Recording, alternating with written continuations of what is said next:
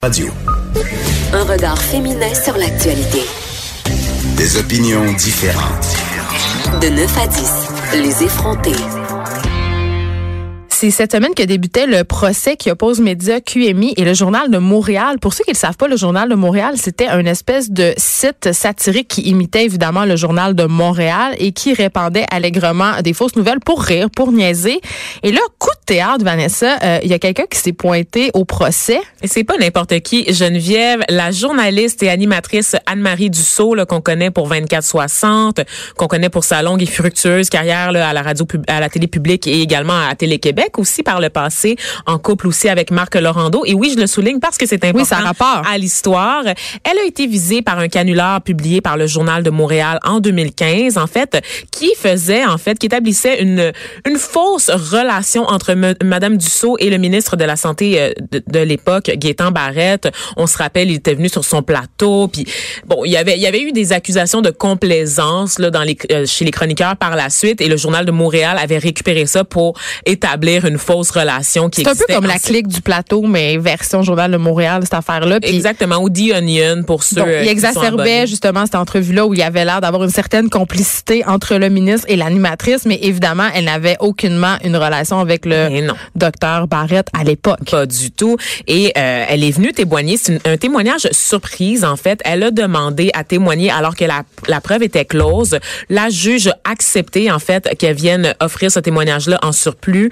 Euh, elle a expliqué avec une certaine détresse dans la voix, Madame Dussault, l'impact que peuvent avoir des canulars euh, tels que cela euh, sur la vie des, des gens qui œuvrent dans l'œil du public. Il y avait des gens qui étaient convaincus en fait que c'était une vraie nouvelle. On pensait que le journal de Montréal vraiment publiait une nouvelle de type Oui, parce qu'ils utilisaient le même logo à plus ou moins. Donc, si tu regardais vite, vite dans ton fil, ça pouvait vraiment passer pour une vraie nouvelle. Exactement. Et même l'ancien premier ministre Bernard Landry a cru au canular. Geneviève a appelé Anne-Marie Dussault pour savoir. elle a été rencontrée par ses patrons. Là. Exactement, parce qu'on le sait, c'est une journaliste, c'est une animatrice à la radio publique. Elle doit avoir un devoir de réserve et jamais euh, on pourrait. C'est sûr qu'on veut jamais mêler la vie personnelle à la vie professionnelle. Oui, mais que là est en conflit d'intérêts. Si ça avait été le cas. Et là, euh, quand elle a raconté ça, le cofondateur du site, ben il a montré quand même euh, des petits remords. Oui, absolument. Il était vraiment, il était vraiment touché. Je pense qu'il n'avait pas mesuré l'impact sur réel sur la vie des personnes que peuvent avoir justement euh, ce type de nouvelles-là. Et Anne-Marie Dussault, on tient à le rappeler, elle a souligné qu'elle avait un grand sens de l'humour parce que son mari, Marc Laurando, était membre des Cyniques,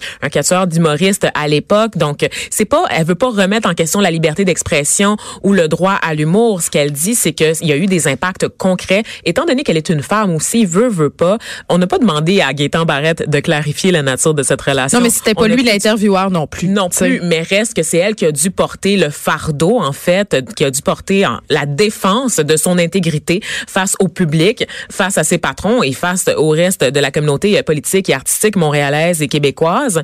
Et donc, euh, en fait, c'était vraiment la première preuve qu'on avait dans le cadre de ce procès Geneviève qui montrait une, en fait, une conséquence concrète Mais moi, ça me fait de l'utilisation d'un logo comme ça, effectivement. Ben, moi, j'avais tu sais, quand je regardais ça, ce procès-là, puis tu sais, bon, euh, Média QMI qui poursuit le journal de Montréal, je me disais, bon, c'est un peu intense. Je comprends en même temps tu es une marque, tu protèges ton image de marque. Ça, je le comprends parce que justement, euh, ça vient mettre du plomb dans l'aile de ton image de marque, ça vient la discréditer aussi. Mais je me disais, est-ce qu'il y a des, est-ce qu'il y a vraiment des conséquences si pires que ça? Et quand j'ai lu le parodie comme on le fait au bye bye, par exemple. C'est ça. Mais là, quand j'ai quand j'ai lu le témoignage euh, d'Anne-Marie Dussault dans le journal. Euh, j'ai changé mon fusil d'épaule. Vanessa, je me suis dit, ben oui, tu sais, ça peut être dangereux, entre guillemets, des sites de fausses nouvelles comme ça. Et à l'heure du fake news, justement, quand on apprend qu'il y a beaucoup de personnes qui sont pas capables de faire la distinction entre une vraie nouvelle puis une fausse nouvelle, ou euh, puis à un moment donné, on avait une discussion entre journalistes, une discussion privée euh, dans un groupe Facebook où on se, on se demandait euh, si on s'était déjà fait pogner euh, par des fake news, puis la réponse était oui. Ben, tu sais, on va tellement vite, on scroll notre fil, notre fil Facebook, on lit les nouvelles sur internet, puis parfois dans le tas peut se glisser des dépêches sur des sites un peu obscurs. Là, tu fais ah mon dieu cette affaire là, tu commences à lire, tu, te fais un peu prendre. Tu sais, on s'est tous déjà fait prendre Même Donc, les médias se feront Ben, mais prendre là, en nouvelles faites sur des fausses nouvelles, il y en a eu, Exactement. tu sais. Donc, en récupérant des dépêches qui sont finalement erronées parce qu'elles sont, elles sont basées sur des, des oui-dire ou des choses qui sont absolument pas vérifiées ou récupérées exactement de sites euh, non spécialisés. Puis tu penses que c'est une source concrète, valable, puis ça l'est pas Oui. finalement. Et là, euh, le cofondateur du Journal de Montréal a présenté, bien sûr, ses excuses à Anne-Marie Dussault il a dit qu'elle allait enlever le contenu du site immédiatement. Donc, euh, voilà. C'est une bonne nouvelle. Geneviève Peterson. Vanessa Destinée. Les effrontés.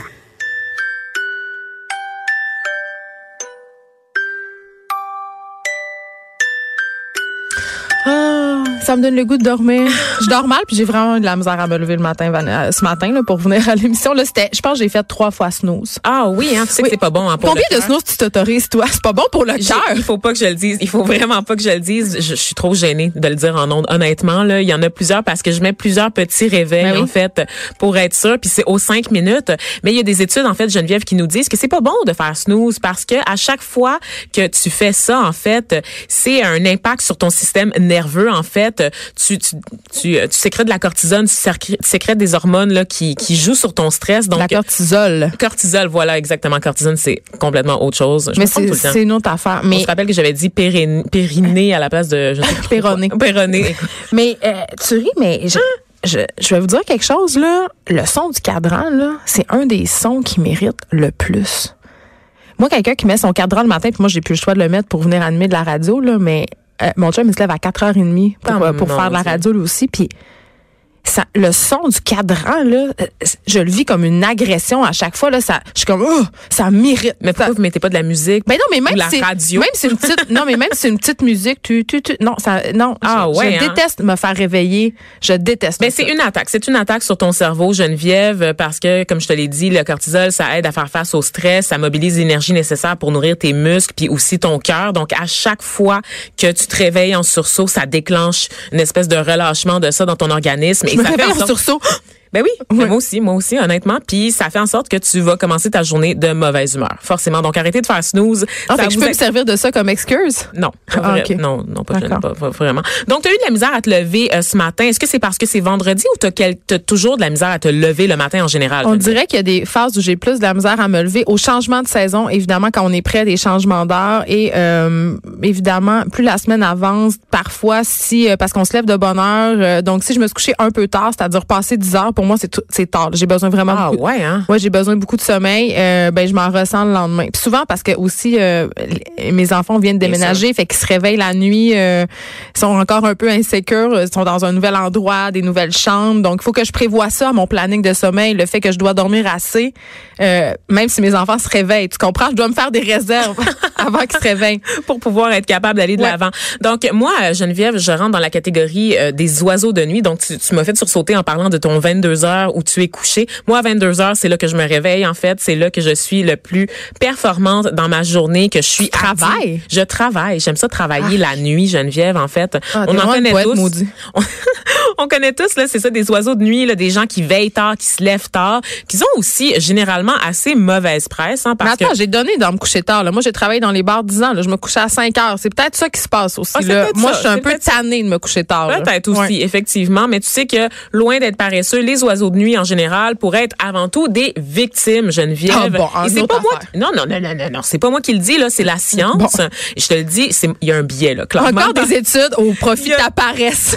tu sais, toujours. On peut faire ce qu'on veut aux études. Exactement. Donc, c'est ça, je dois exposer mon billet parce que moi, j'aime ça, me lever tard, me lever en, à 6 heures, 7 heures les jours de semaine. Pour moi, Geneviève, c'est de la torture. Vanessa, tu devrais avoir honte de dire ça. Comment ça? Sérieusement, Pourquoi? là, Pourquoi? se lever à 6, 7 quoi heures, ce c'est même pas se lever tôt dans la vie, là. Je veux dire, couche-toi le soir, puis tu vas être capable de te lever. C'est- La dictature Se des lever de bonne heure, t'en parleras à notre recherchiste, Marie-Pierre Caillé, qui a été à Salut Bonjour pendant je sais pas combien d'années, puis qui se levait comme à 2h30. Ça, c'est se lever trop de bonne heure. là, dur de ton privilège de fille qui peut se lever à 7 heures, là, je trouve que t'exagères. Le samedi, Geneviève, je vais, je vais te faire peur, je me lève à 11 heures minimum, des fois à non, non. midi. Mon père te dirait, la journée est finie, Mon père, il me terrorisait quand j'étais petite. Je me levais à 8 heures. Il me disait, ça n'a aucun sens, la journée est finie. Puis quand on était La au chalet, il 8 faisait des tours de skidoo autour du chalet pour que je me réveille. Je vivais littéralement dans la terreur de me lever de bonne heure. Fait que je peux comprendre que t'as un petit stress quand t'entends un réveil le matin. C'est on vient de découvrir quelque chose. On remonte, on remonte. Moi Ouais. aussi, Geneviève, j'ai vécu la, la dictature des lève-tôt parce que moi, j'ai grandi avec des parents haïtiens, ce ce qui est un véritable cauchemar pour plusieurs raisons, mais entre autres parce que en Haïti, les gens se lèvent avec le chant du coq. Vraiment, là, tu sais, c'est vraiment un rythme de vie complètement différent. Donc, Ouais, mais biologiquement, quand même, c'est ça.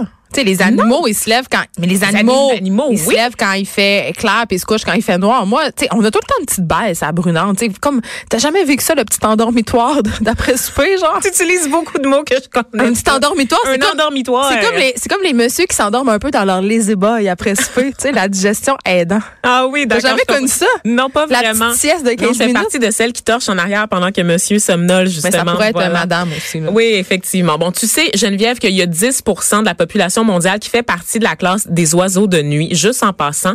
Euh, Puis c'est plus compliqué qu'on pense, là, tout ça. Tu parles que, que c'est le réflexe naturel, excuse-moi, mais c'est un choix social de faire du 9 à 5, de miser sur euh, l'avenir appartient à ceux qui se lèvent tôt. C'est vraiment un choix social. Ça n'a rien à voir avec la biologie. Mais en même temps, les travailleurs de nuit, ils ont plein de problèmes physiques. C'est pas bon à long terme. Ça a été prouvé, ça aussi, non? Parce qu'il y a différents types de populations, en fait. On évalue ce qu'on appelle le chronotype, Geneviève, qui est un outil pour mesurer les phases du sommeil, pour mesurer, en fait, à quel type de dormeur on fait partie. Donc, il y a des gens qui sont matinaux et il y a des gens qui sont vespéraux. Donc, le contraire de matinal, savais-tu qu'il y avait un contraire? Parce que C'est un vois, beau mot. on n'en parle tellement pas. En fait, c'est tellement mal vu qu'on sait même pas c'est quoi le contraire d'être matinal. C'est vespéral.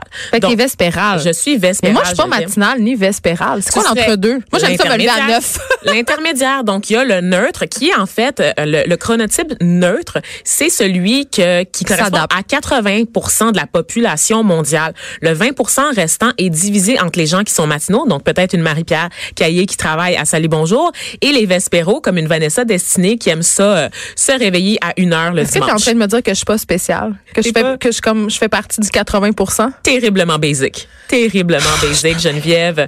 Euh, donc, les, les, gens euh, qui font partie du chronotype intermédiaire ou neutre se réveillent avec le lever du soleil et commencent à sentir la fatigue à son coucher. On a découvert, en fait, que tous ces affaires-là liées au chronotype, c'est lié à des gènes. En fait, il y a 350 gènes, Geneviève, qui sont responsables de l'horloge biologique. Et ça, ça fait pas longtemps qu'on le sait. On a découvert ça en janvier, Geneviève, parce qu'au début, on pensait, jusqu'à présent, on pensait qu'il y avait juste 24 gènes qui régulaient l'horloge biologique, mais finalement, on en a découvert 327 de plus. Je 327. trouve qu'on sait trop d'affaires maintenant. Juste va te coucher, c'est pas très compliqué. Ou, tu sais, dors quand t'es fatigué. Mais, non, non, c'est plus mais complexe on nous que impose ça. quand même, mais on nous impose quand même, justement. euh, moi, ce qui me fait suivre, Vanessa, par-dessus tout, c'est l'école. Oui. Pourquoi l'école de mes enfants commence à 8h05? Surtout Pourquoi quand ça commence pas à 9? Tout le monde commence le bureau à 9. Pourquoi on peut pas aller porter nos enfants à la même heure qu'on s'en va au bureau? Et c'est très dur pour les adolescents parce qu'ils sont dans cette période-là. On sait que full. oui, plus on, on vieillit, moins on a besoin de sommeil. Ça, c'est un fait biologiquement J'adore, je vais parlant. pouvoir travailler plus. Par contre, au niveau de l'adolescence, étant donné que c'est une période de grand développement pour le cerveau, le développement physique, les adolescents en général ont besoin de beaucoup plus de sommeil que les autres groupes sociaux. Ma Et fille le fait a commencé à se lever tard. Ma Ben fille de voilà. 12 ans, là, la fin de semaine, elle me dort ça jusqu'à 10 heures. Je trouve ça parfait. Wow, golds, bravo, C'est pas. merveilleux. Ben oui, bientôt ça va être une heure comme. J'espère qu'elle va faire une petite sieste l'après-midi. Ah, ça, ça t'arrange dans le fond. T'aimes ça. Je comprends. Mais tu vois, donc l'horloge biologique, on le sait, là, ça régule les fonctions primordiales du corps, le sommeil, le système immunitaire également, et la température du corps ou de la faim. Tu sais qu'au niveau des catégories de gens vespéro-matinaux, ça a même une influence sur la température du corps? Mais qu'est-ce que ça change notre température? On s'en fout pas un peu? Ben non, ça, ça va avec le cycle de sommeil, en fait, parce Ah, qu'évidemment, pour bon, les études ne disent rien sur la qualité du sommeil qui peut varier pour une foule de facteurs, l'exposition aux écrans, Le stress. le, la lumière aussi, donc l'accès à la lumière.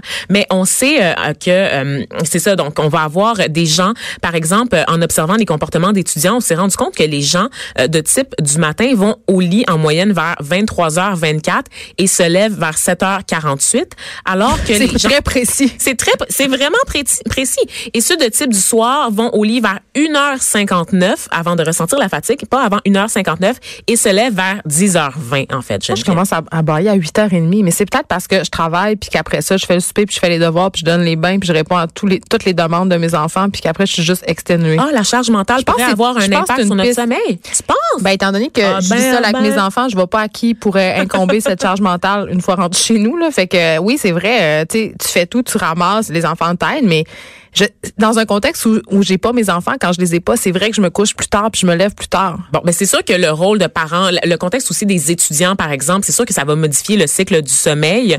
Euh, quelque chose pour te, te valoriser un peu, Geneviève, Ah, là, dans ton dans toute ton basicness.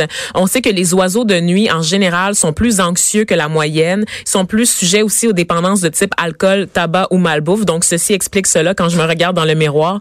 J'ai pas dit que c'était bacasse, je l'ai pas dit. Mais donc, toi, Geneviève, t'es à l'abri de tout ça. Donc, euh, ça sert à quelque chose d'être beige, non? Ah, je sais pas. Je- moi, je, moi, je trouve que quand je te, moi, ce qui me fait rire, c'est quand t'es petit, tu veux jamais te coucher. Tu tu veux tout le Ben temps, tu luttes pour pas y aller. Puis moi, mon plus grand désir maintenant, c'est quand est-ce que je pourrais dormir? J'en ai pas parlé l'autre fois là, dans ma chronique sur les milléniaux parce qu'on manquait de temps, mais tu sais que les milléniaux maintenant ils veulent plus sortir, ils veulent dormir. Mais Littéralement, comme un samedi idéal, c'est pouvoir faire une sieste de 2-3 heures. Puis je rêve d'une société où on réintroduit la sieste. Tu sais, Oui. euh, en France, puis en Amérique du Sud, euh, il y a beaucoup de personnes, notamment dans le sud de la France, qui font des siestes l'après-midi parce qu'il fait trop chaud, Au juste parce que, oui, c'est ça. Espagne? Mais ça fait tellement de bien de faire une petite sieste d'après-midi. Moi, je rêve d'un- d'un- d'une société où c'est socialement accepté Mais- de faire le power nap. il faut repenser en fait les périodes de, productivité Geneviève cette espèce de carcan là de 9 à 5 dans lequel on s'est consigné ça n'a rien à voir avec la réalité je te le disais. Et moi je salue les entreprises qui offrent les, options là, de travail flexible à leurs employés qui offrent aussi le télétravail parce que ça permet aux gens en fait d'être au meilleur de leur forme quand ils ont à produire. Donc respectons les différences plutôt que d'essayer d'imposer un rythme de vie qui est désuet depuis des années là. On est loin de la période industrielle tu n'as plus besoin d'être levé au champ du coq là, pour être efficace dans ta journée. Merci, euh, Vanessa Destinée. On reste là. Il y a après la pause.